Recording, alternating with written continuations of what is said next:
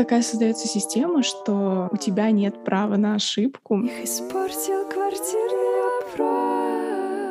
Возраст делает людей менее любопытными. Вот эти стандартизированные тесты, они рассчитаны как будто бы на а, робота людей. Если хорошее мышление, то 5.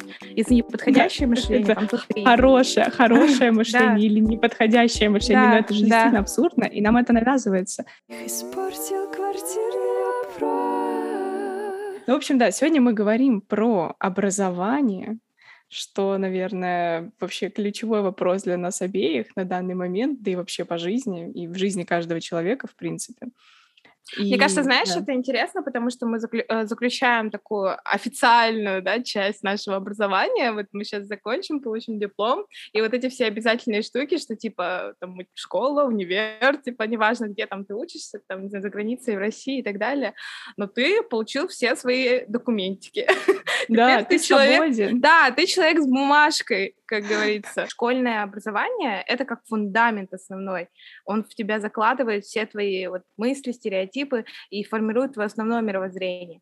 А потом университет, он его меняет, но тем не менее он его закрывает под ключ. Как бы основная mm-hmm. взрослая личность, она как бы закрывается. Эту тему интересно рассмотреть как, возможно, инструмент, с помощью которого мы можем не навредить себе, а наоборот сделать э, себе лучше и, возможно, излечить себя как-то.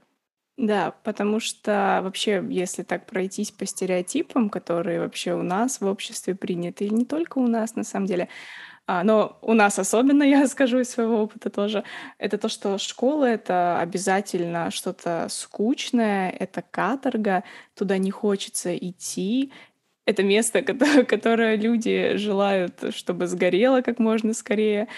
И это странно, потому что, по сути, по идее, да, образование — это что-то такое, что открывает нам окно в мир, заставляет нас вообще смотреть по сторонам, и, по идее, оно не должно вводить нас в состояние вечного стресса. И вот как бы основной вопрос, почему образование построено таким образом, что что дети, да и взрослые потом, которые уже в университетах учатся и так далее, они стрессуют, а не кайфуют от процесса. Я думаю, что ты помнишь момент, когда ты выходишь из школы и ты чувствуешь свободу. Вот да. это странно, потому что ты, ну, типа, в школе нет ничего страшного, ты просто приходишь, получаешь знания.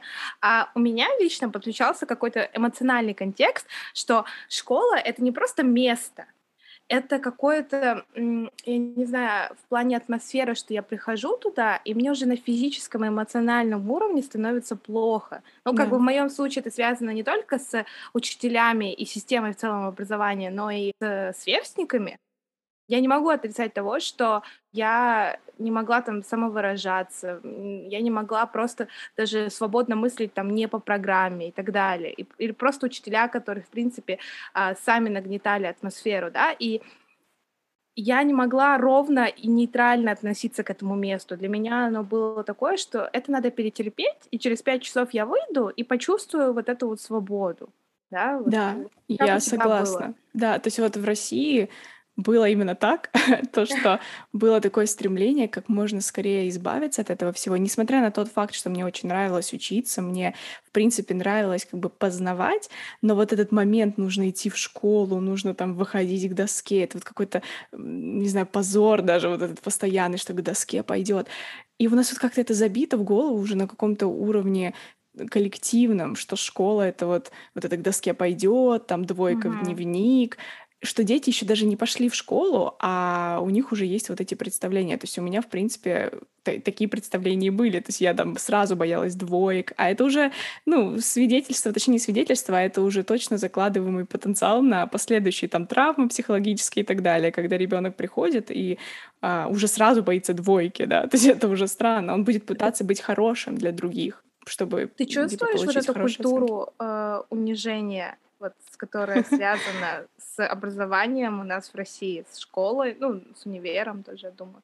Когда ты понимаешь, что если там плохо ответил, не так ответил, то м, ты будешь чувствовать не только... Ладно, от сверстников, они тоже дети, но ты будешь чувствовать это от взрослого человека, который тебя учит, что ты какой-то глупый или не такой. да, получается, такая создается система, что у тебя нет права на ошибку, И вот, наверное, вот этот... Странно. Да, вот этот момент, что вот ты спросила сейчас меня, как было у меня, в принципе, со школы там и так далее. И вот я действительно была такая какая-то отличница, перфекционистка в России.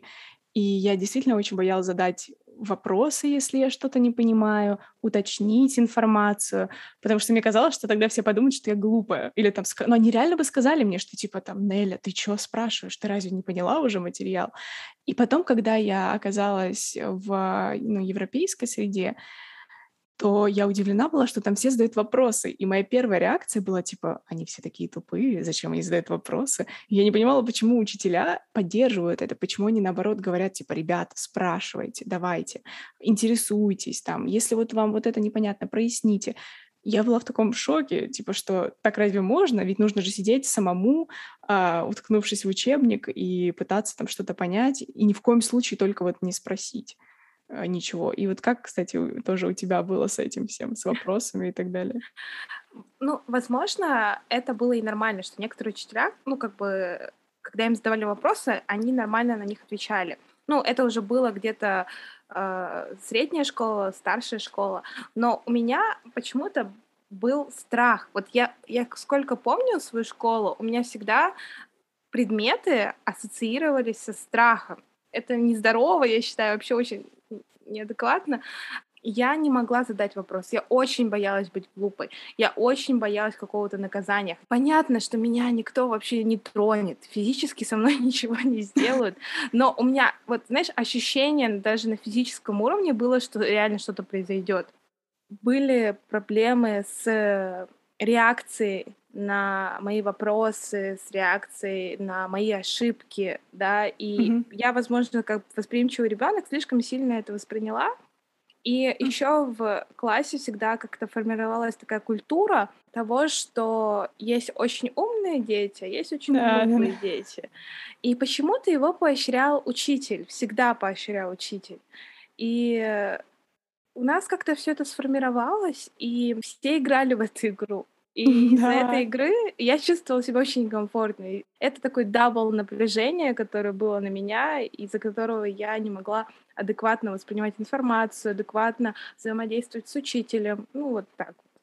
Да, вот про эту игру это идеально просто было сейчас сказано, потому что вот именно, что да, у нас, ну вот именно в российской школе реально есть вот эта игра, которую ведет, по сути, учитель, которая совершенно нездоровая и которая потом как раз формирует личности, которые будут бояться ошибиться, и которые, соответственно, пытаются даже там материальными благами впоследствии, как мы уже mm-hmm. тоже говорили до этого, а, закрыть вот эти все свои дыры, раны, когда, допустим, их недооценили в школе, в классе, они были там в числе каких-то, ну, например, не отличников, то они будут, а, не знаю, как можно больше всего пытаться захапать, лишь бы только доказать, ребята, смотрите, я тоже могу. Или, например, когда ты отличник, ты, наоборот, хочешь продолжить быть отличником по жизни. Ну, тебе же всю жизнь говорили, точнее, все детство говорили, что если ты отличник, то значит все классно, значит ты по жизни пойдешь, э, так сказать, золотой дорогой, и ты пытаешься типа держаться за этот образ, пытаешься как-то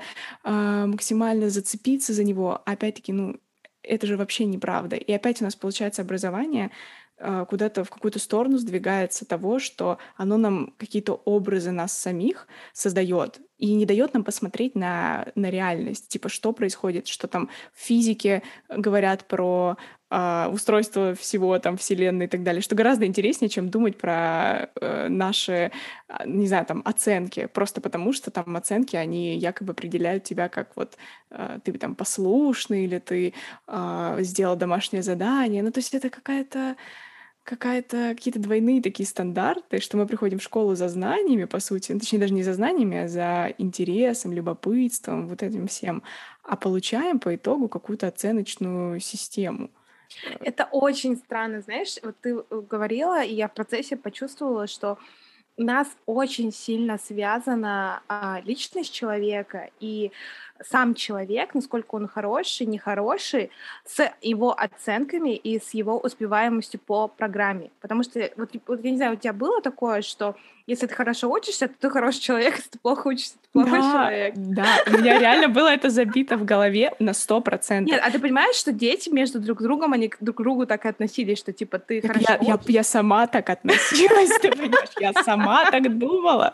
Я думала, что типа, ну если ты отличник, значит ты классный. Если Просто ты двоечник, сори. У нас же нет такого образования адекватного в плане приближенного к реальности. Вот как ты сказала, что у нас есть физика, и никто не рассказывает... Блин, учительницы по физике, они вообще даже не знают, что сейчас происходит на реальной физике, что в мире, что там да, творится. Какие-то современные, возможно, открытия или а, какие-то, возможно, а, реальные э, приспособления а, физики, которые для исследования мира, да. Да, интересные детям, что-то необычное, что-то не классическое. Понятно, что есть классическая механика, которая, ну, с ней не попрешь, но мы знаем очень много, блин, YouTube каналов, которые показывают механику, прям классику классику.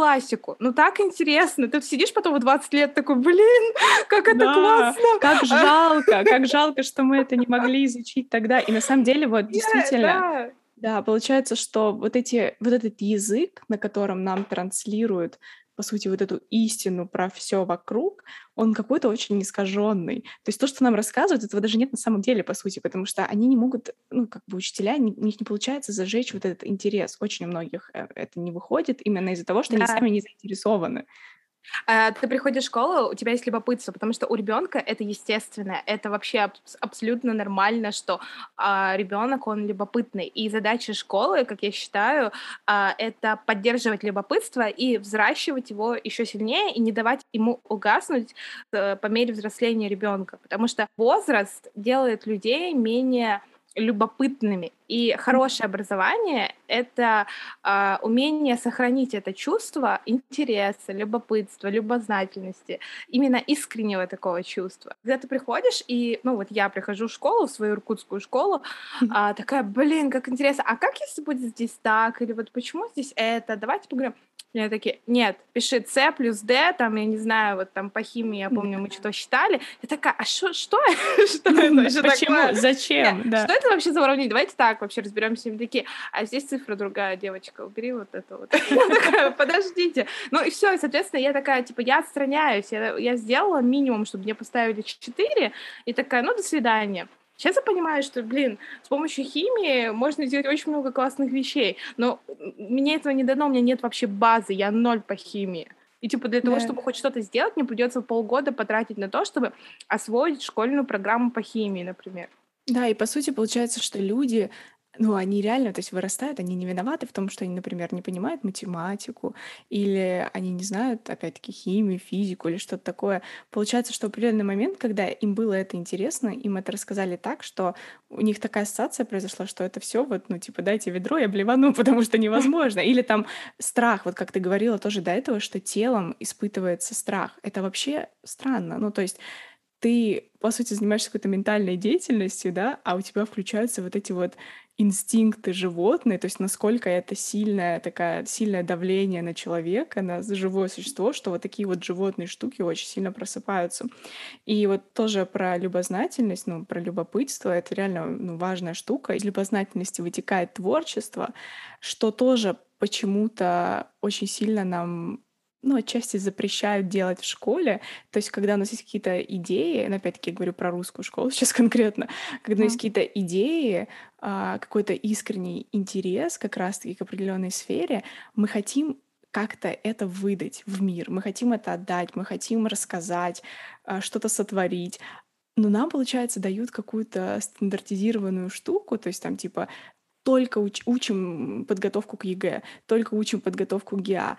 А момент того, что мы можем там сами написать какое-то произведение, сами что-то нарисовать классное, это не учитывается. То есть как будто бы это вообще не образование. Почему у нас, в принципе, такое разделение, что есть вот какие-то вот эти тесты, А есть, типа, ну, что-то там, какая-то внеурочная деятельность, типа, это вообще не важно, вот тесты — это основное. Ну, то есть это странно, я об этом даже раньше не задумывалась. Это так забавно, просто сейчас вспомнила это сочинение, когда, ну, типа, литература — это максимум творчества, мне кажется. Ну, типа, come on, mm-hmm. физика, там есть, ну, математика, определенные формулы. Да, там есть свое творчество, но, ну, как бы, э, до него сложнее дойти, например, да. Но литература, там каждый человек, он, ну, типа, вот, вот просто ты смотришь, там сразу написано творчество, как бы, и нет, и нашли там сделать так, чтобы ты пишешь сочинение, у тебя есть а, три пункта, если ты по ним не напишешь, то все, как бы все, ноль баллов, как бы.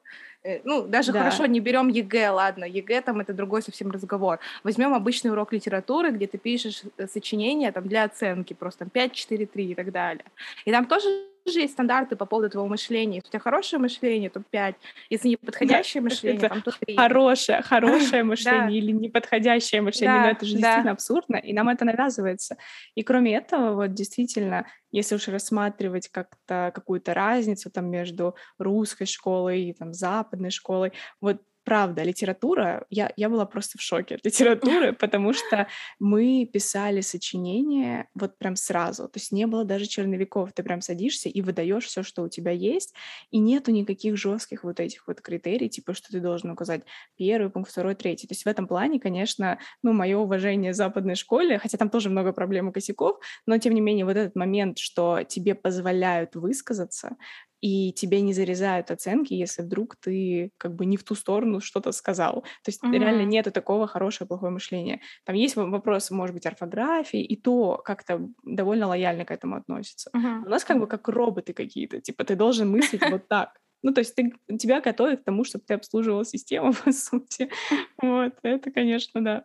А, и проблемно на самом деле то, что у нас так сильно люди в итоге отдалены от творчества по выходу из школы, потому что, ну, если ты не можешь творить, даже там нарисовать что-то, создать что-то, написать что-то свободно, то как ты будешь потом творить свою жизнь? То есть, получается, ты как раз выходишь на вот эти рельсы там квартирного вопроса, идешь на работу, а, непонятно зачем и почему и как, просто идешь. Ты не, не можешь творить, ты не создаешь вокруг себя ничего, ты просто идешь по заданным тебе а, координатам которые тебе прям вбили в голову якобы как ценности. Это, ну, не прикольно. Я думаю, что ты абсолютно права, и вот с этим будет связан э, такой поинт о том, что а, творчество, оно за ним связана как бы логично уникальность. Когда ты делаешь что-то свое, например, ты берешь информацию, перерабатываешь ее через себя и выдаешь что-то свое. Это то как бы творческий процесс. Соответственно, если ты сделал это сам, то оно будет именно отображением тебя, никого другого. И э, ты говоришь, что как вот мы вырастаем, и мы не понимаем себя, мы делаем вот по определенным э, стандартам, рельсам и так далее.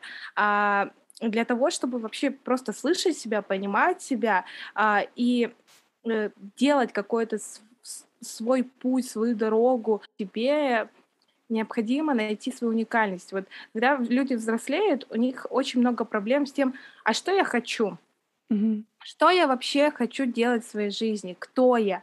Все взрослые люди, ну вот есть кризис среднего возраста, да, есть другие кризисы, когда люди приходят, а, почему очень много таких э, коучей, там, не знаю, книг по самопомощи, mm-hmm. да, потому что у людей как бы логичный вопрос. Или даже возьмем более там, старые времена, э, когда там не было интернета, это книги, художественная литература. Когда в художественной литературе поднимался вопрос, а кто я, а зачем, ну вот эти вопросы, зачем я, ну как бы да, у меня есть там боя, бояре, там дворянин мой и так далее, но как бы когда, помнишь, начали писать про простых людей, не про mm-hmm там, не знаю, богатство и их проблемы, там, да. любовь, там, война, там, и так далее. А когда, э, ну, как бы простые люди, которые привыкли жить э, а, для обслуживания только, потому что раньше действительно только так и жили. А потом mm-hmm. неожиданно щелкнуло, и появилась литература, где, ну, помнишь, на дне, да, тоже mm-hmm. было произведение, где они прям сидят все вместе, и они же там все спрашивают, типа, а кто я, а что я?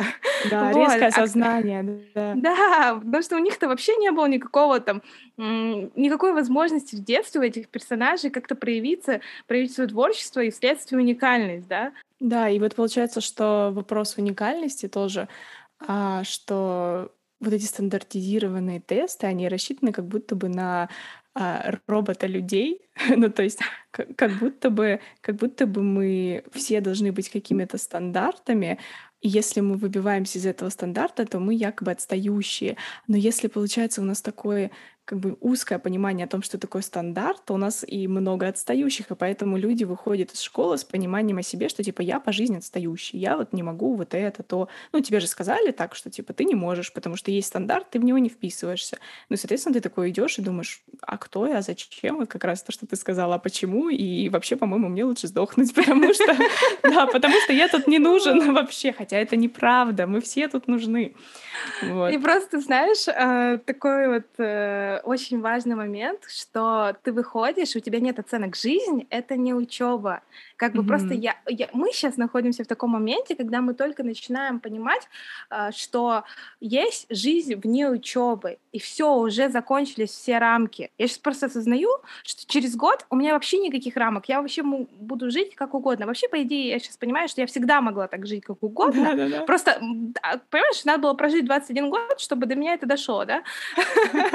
Вот, и что... Хорошо, что в 21, слушай, это уже... Ну да, да, и я реально понимаю, что никто не будет меня оценивать, никто никому ничего не должен. И а, вот эта вот система о том, что а, я учусь в школе, потом мне надо в универ, потом на работу, я я пошла работать, я устроилась на работу, я такая, и я, знаешь, я увидела всех этих работающих, раб- занятых, устающих людей, зарабатывающих своим трудом на кусок хлеба, и такая, ой, не, ребят, вообще не то. Типа, типа вообще мне рассказывали о другом, как говорится, да? Да, да, да, да. Ну, в плане того, что, да, ну, типа, это не то, чтобы это плохо или там, нет, просто вопрос того, что, а, что именно подход к работе, да, то есть это может быть даже какая-то, ну, рутинная работа, но именно как ты на нее смотришь, там, с горящими глазами, не с горящими, понимаешь, ты зачем ты это делаешь вообще? Или ты тупо просто делаешь, потому что вот ты по накатанной это делаешь. Это, типа, естественный прогресс твоей жизни, и ты боишься еще, что тебе поставят плохую, ну, типа, оценку, твои плохую друзья, там, семья и так далее, да. Ты даже не задумываешься об этом и живешь, но если проанализировать, то я действительно живу в концепции хорошо-плохо. Типа mm-hmm. и концепции, что э, вот за меня, меня вложили какую-то систему, да, и что я вот как по рельсам договорила еду, вот я и по рельсам еду. А, я осознаю сейчас, когда я заканчиваю вообще всю свою официальную учебу, что рельс-то нет, я могу ходить mm-hmm. туда-сюда, это как поле, да, чистое. И это вообще так необычно, такое чувство свободы какое-то, потому что раньше я выходила со школы, и я любила учиться, вот в этом и прикол, что учиться, сам процесс учебы мне всегда нравился. Я учила там японский, например, и я такая, блин, как офигенно. Приходила в школу, там английский, я английский тоже, например, люблю, но именно в школе я такая, блин, как я устала, как я не хочу это делать. Mm-hmm. И я буквально до вот старших классов я вообще не занималась английским языком. Ну, потом я уже сама начала его учить.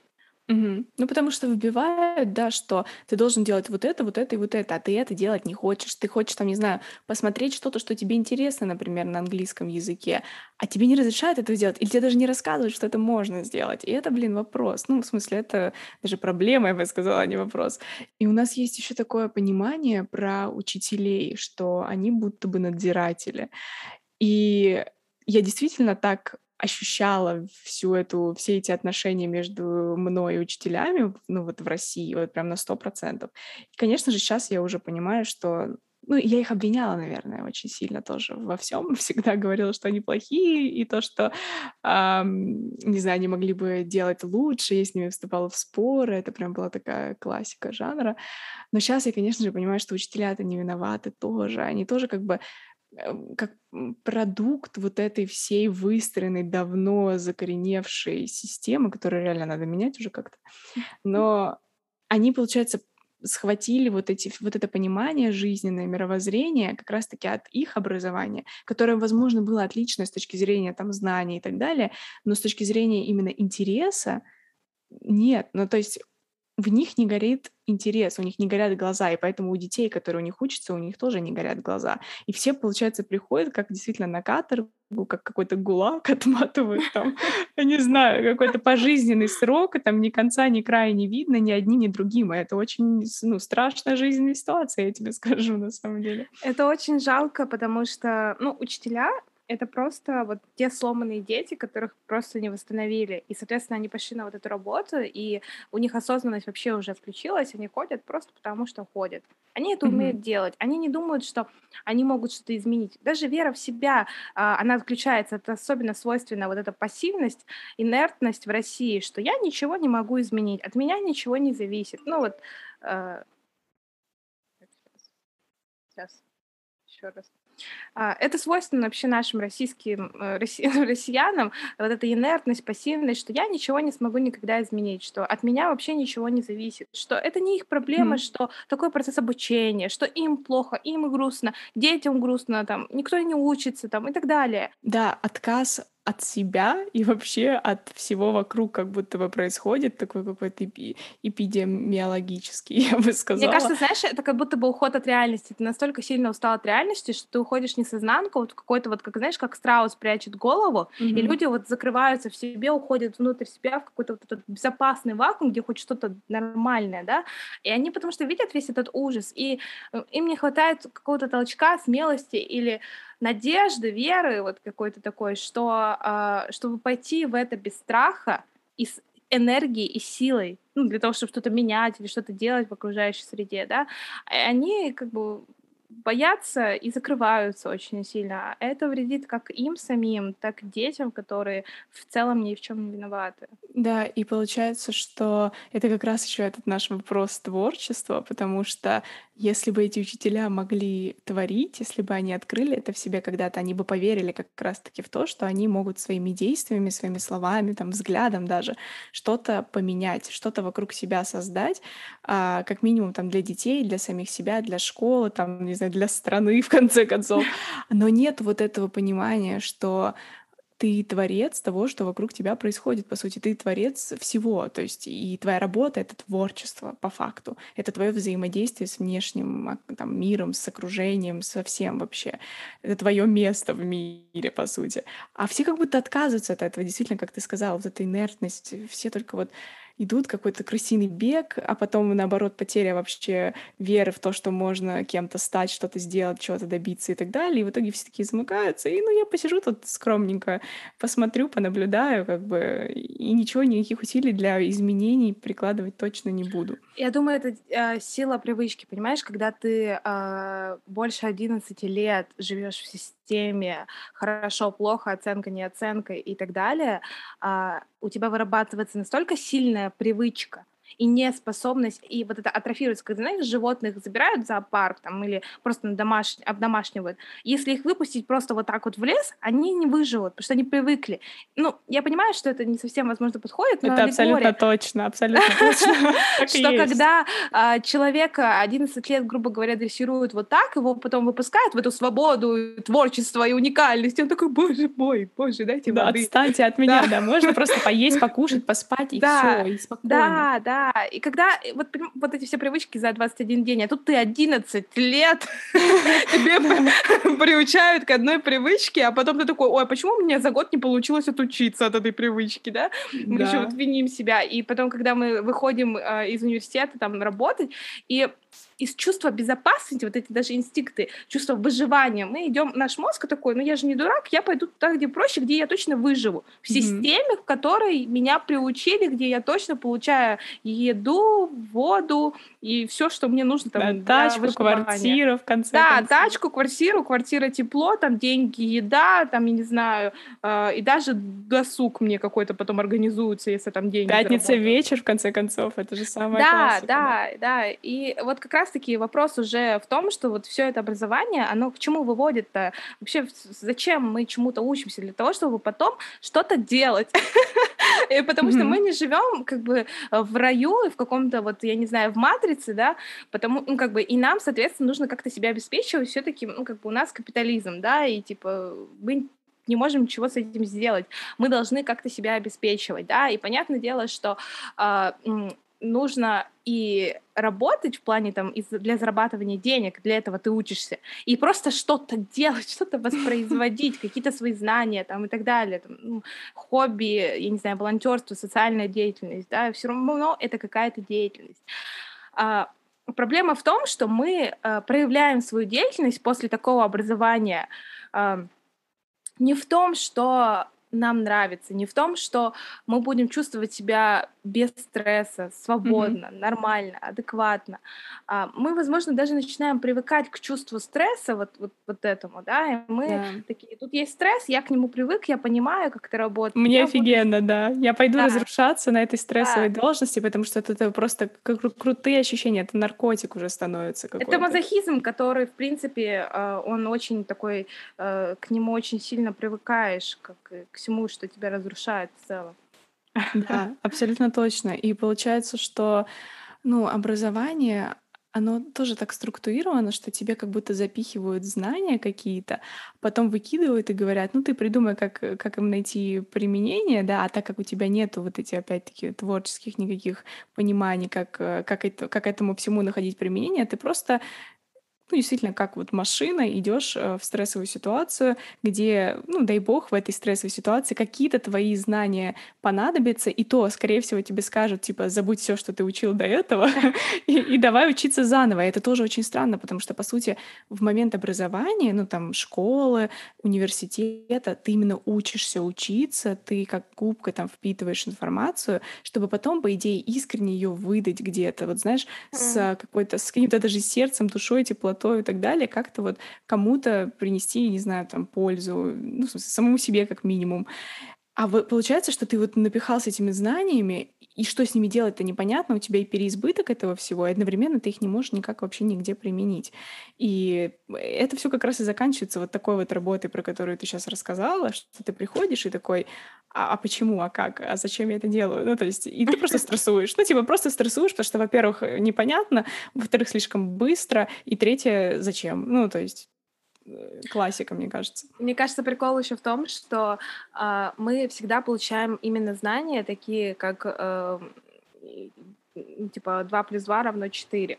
Но мы не получаем знания, что э, можно, например, как-то свои навыки использовать так. Работа, что это вообще такое, да? Зачем нам зарабатывать деньги? Как мы можем зарабатывать деньги, да? Что вообще э, представляет из себя деятельность? За что могут платить деньги, да? И так далее. Потому что нам, ну, дают знания по биологии и так далее. Но нам не дают знания, как мы можем это ну, на практике э, как-то осуществить. Да. Потому что есть такая финская модель, где у них есть определенные предметы, где с детьми разговаривают о том, а, что какие бывают профессии. И прям, ну, знаешь, там не только пожарник, тот, кто тушит пожар, да, врач, тот, кто спасает людей. Типа, там, ну, буквально такие вот, ну, как бы есть интернет, ты можешь зарабатывать онлайн, да, и рассказывают про реальные профессии, которыми работают люди, и их множество, потому что еще знаешь, прикол в чем? Почему все идут на экономиста, юриста, врача и пожарника? Потому что дети только об этом и слышат, они не, не знают, что есть что-то еще, да, как бы. Потом они заходят в интернет такие, о, есть Инстаграм, да, типа я буду блогером, но как бы они сами на это наткнулись, что-то популярное, это классно, но они не знали, что есть там какие-то другие специальности, может быть, а, им это бы подошло, да, вот это вот э, недостаток, недостаток информации именно вот в этой сфере, он да. очень, очень сильно влияет вообще на будущее всех детей. Вот на меня это очень сильно повлияло. Я такая экономист. Кто зарабатывает деньги? Экономист. экономист ну, типа, come on, да, да, это настолько примитивно, потому что даже мой отец, я с ним что-то разговаривала, он взрослый человек, очень много знает, образованный и так далее. Он учился вообще на эколога. Как бы вообще нестандартная профессия, как бы для 90-х, как бы. Вот. И он такой, ну, типа, ты же хочешь там много зарабатывать? Ну, типа, становись вот этой вот бизнес-леди. Я такая, да. А чтобы стать бизнес-леди, что надо? Надо экономическое образование. конечно, быть экономистом, да. У меня, слушай, у меня тоже были такие склонности. Я прям такая думаю, пойду куда-нибудь в финансы. Тоже самое мое основное было занятие в последнем классе школы. Это э, такой так называемый research, где я смотрела, сколько зарабатывает э, какой специалист. Вот. Я прям вот реально эксплорила, прям вот у кого больше зарплата. И, и практически, я прям практически подалась в университет именно на специальность, где вот якобы потом должна быть большая зарплата. Но слава богу, просто спасибо, я не знаю всему, что, чему можно вообще сказать спасибо, а, что в итоге я взяла вот этот пропуск, э, хотела сказать, хода, но по сути так и есть, пропуск года, И у меня было время подумать, почитать, как раз-таки поисследовать мир. То есть я просто вот ходила, смотрела по сторонам, говорила с людьми и пыталась понять, что такое мир. Ну, после того вот это вот, не знаю, напичкивания информации все эти годы, причем тоже в разных странах, но, по сути, тоже напичкивание абсолютно чистой воды информации, я просто как-то раз и такая думаю, окей, я примерно понимаю, что мне интересно, я примерно понимаю, что я хочу делать. Ну, то есть как-то вот эта пауза, она реально нужна, вот эта саморефлексия. И да, по итогу, ну, я все-таки пошла не, не, ну, не в такую, где, типа, специальность, чтобы заработать бабло, но я была близка к этому. И потом даже, когда я пошла в специальность, где, типа, не для того, чтобы заработать бабло, я все-таки, э, а, я уже там рассказывала в предыдущих э, выпусках, то, что я все-таки хотела уже потом становиться прям, ну, типа, бизнес-вумен, как ты же сказала только что, которая, ну, зарабатывает деньги, иначе зачем это все, к чему, почему? Вот, так что да.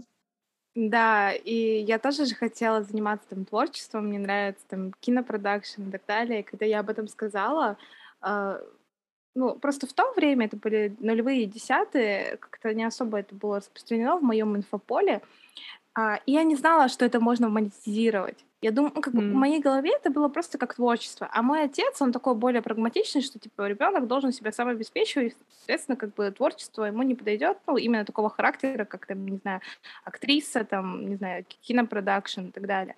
Вот. И что ты не можешь быть там подчиненной и так далее. Вот. И меня как-то вывели на экономические такие наклонности больше. Ну, тоже, видишь, экономические волны. Да, недостаток информации, да, вот то, что я сама не смогла ее найти, мне ее не дали, да, и, и вот да, из этого я вопрос. очень, очень сильно поменяла просто, ну, вектор развития в целом. Да, правда. Ну и вот еще интересный тоже момент, то, что когда мы обнаруживаем себя в той ситуации, что типа что-то не так, надо как-то из этого выбираться, надо э, законнектиться, как мы в прошлом выпуске тоже говорили, законнектиться с собой, надо как-то услышать, что я хочу и так далее, мы начинаем подсаживаться прям как на иглу на все вот эти тренинги личностного роста а, или что там, не знаю, какое-то определенное питание, определенные э, взгляды на мир, а по сути это же другая система, то есть это такая же система, просто другая. И так как мы не умеем фильтровать информацию, ну, то есть там 11 лет образования плюс универ, мы, ну, по сути, не обучаемся этому, к сожалению, очень часто в России. В итоге мы выходим и такие, о, система, давай-ка возьмем и прям будем выполнять все, не знаю, шаг за шагом, лишь бы только вот прийти к какому-то идеальному результату. То есть как в школе опять начинается вот это соревнование, оценки, что я хороший, я делаю домашние задания на курсе. Ну, то есть, а это же то же самое, по сути. Это, это нифига не коннект с собой. Это опять новая система. И ты опять ее такой типа раб этой системы. Еще знаешь, э, главный поинт, э, который очень хорошо отзывается вот после того, что ты сказала, то, что нас научили думать, вот, фильтровать yeah. информацию. Основная задача образования — это не выучить э, формулы, это научиться думать. Потому что, э, ну, что-то прочитать, особенно в современном мире, ты всегда сможешь. А вот научиться самому критически подходить к ситуации, к информации, фильтровать ее и потому что когда ты думаешь сам, ты думаешь для себя, да, и ты понимаешь, что это хорошо для меня, это плохо, потому что мы понимаем, что какой-то определенной истины нету, которая э, стандартизирована для всех. У нас какая-то культура соответствия, да, что вот мы mm-hmm. имеем какой-то идол, и все насколько хорошо соответствуют ему, настолько они молодцы, да. А, это вот, знаешь, это следствие того, что люди не думают, они не научились этому делать и э, просто продолжают жить вот в какой-то вот этой несознанке, да. А когда а, человек не умеет думать, ему можно вообще пихать все что угодно. Вот mm-hmm. реально. И это просто, знаешь, тенденция, это же просто тренд. Да, раньше было что-то больше тоталитарное, авторитарное, да, сейчас есть тренд на либерализацию, на личность, да, что а, вообще государству выгодно делать концентрат и вообще, ну, как бы капитализму и вообще компаниям, да, которые зарабатывают деньги огромным компаниям, ТНКшкам и, соответственно, более мелким, mm-hmm. делать акцент на личности, потому что сейчас mm-hmm. такой тренд, да, а люди, которые не научились думать, они просто пойдут за этим, да, и как ты сказала, э, ничего хорошего лично для них не будет. Это просто то же самое, те же самые рельсы, просто более зеленые, более голубые, яркие такие, красивые. Да, более трендовые, более трендовые рельсы. не стыдно рассказать родственникам и друзьям. Не, не стыдно запостить в Инстаграм в историю, на самом деле, наверное. Да, да, и реально, вот когда э, ты, ну, Тони Робинсон, который рассказывает тебе какую-то тоже мантру, и ты mm-hmm. начинаешь ее учить, есть определенные правила тоже же у него, и определенная концепция. И вот все эти книги по самопомощи, ты тоже поглощаешь всю эту информацию, э, и тебе дают другой набор правил, друг, другой набор истин, и ты их просто меняешь ты меняешь какой-то более, ну, знаешь, тоталитарный режим на да. демократию, да, но типа, а, а истины ты не, не чувствуешь. И мне кажется, знаешь, а, тот же самый вывод, который в прошлый раз был по поводу а, слушать себя, вот знаешь, mm-hmm. а, умение быть самим собой и умение чувствовать себя. И когда ты это делаешь, а, ты можешь делать абсолютно глупые вещи, которые не популярны, но ты будешь таким счастливым и кайфовым человеком, и типа, и, возможно, даже деньги пойдут, потому что когда ты это делаешь, вот какие-то необычные вещи же случаются, да, потому что все делают одно и то же, но всегда есть момент, и человек, который там раз в 10 лет продвигает нас вперед.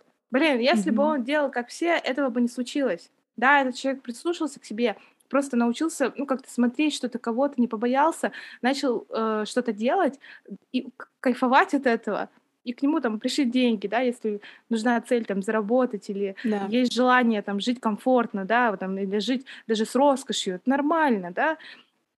Соответственно, люди, которые вот так вот живут, а, а, ну, как бы мы сейчас не говорим про криминальный способ зарабатывания денег, мы сейчас говорим про более такие... А, хорошие варианты. Да, законные. Да, законный вариант. Вот, понятно, что мы живем в России, как бы. А, вот, а, ну, и, соответственно, все будет. Ну, просто реально, не нужно бояться, что если ты там пойдешь по своему пути и будешь думать сам, и будет, будешь делать не как все, то все, там, типа, пустой океан без рыбы, и ничего к тебе не приплывет.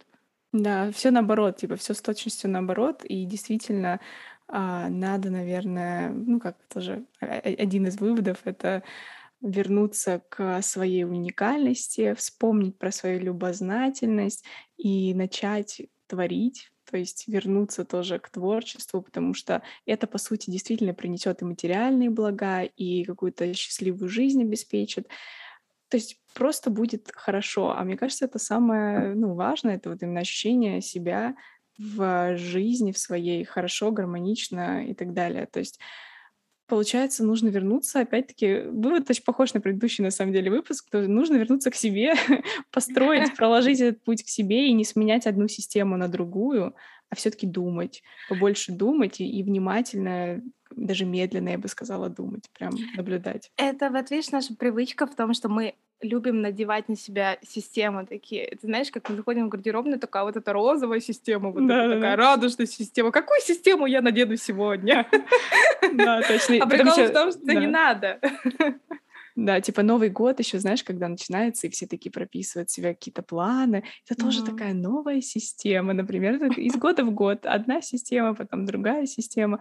Ну, в общем, да, нужно как можно больше, наверное, все-таки смотреть в корень всего в корень себя и как-то брать из мира то, что тебе подходит, и отдавать ему а, то, что из тебя исходит. Типа слышать свой голос и его как-то транслировать, наверное. Я думаю, знаешь еще, что пропаганда и образование — это как инструменты к тому квартирному вопросу, вообще проблемы с ним. А, а неумение слышать себя и неумение думать — это как корень, это как проблема, да, которая возникает, э, и образование и пропаганда, они могут как ухудшить ситуацию, так и улучшить ситуацию. Вот. Да, да, абсолютно точно. И, конечно, круто было бы, если бы два этих аспекта все-таки, да, работали так, что люди э, люди обретали, ну, наверное, как раз и гармонию с собой, а не, наоборот, саморазрушение, которое было уже довольно близко в нашей жизни, когда мы только начали там жить в больших городах, не знаю, образование, вот это какое-то универское ради денег и так далее. Ну, то есть все-таки хочется, да, чтобы эти инструменты срабатывали на хотела сказать, добро, на счастье. В общем, да. Ну, я думаю, что наш эпизод, наверное, подходит к концу. Да. Мне кажется, мы обсудили довольно много пунктов всяких разных. Будем очень рады, если вы будете нам писать свое мнение. Мы очень любим вообще различные точки зрения. Если у вас абсолютно другое мнение, это тоже очень интересно и будет классно. И мы будем рады, если вы будете нас оценивать на доступных платформах и вообще подписываться на нас. Да, и возможно, что у вас есть какая-то история тоже связанная с образованием России, за границей, ваше мнение.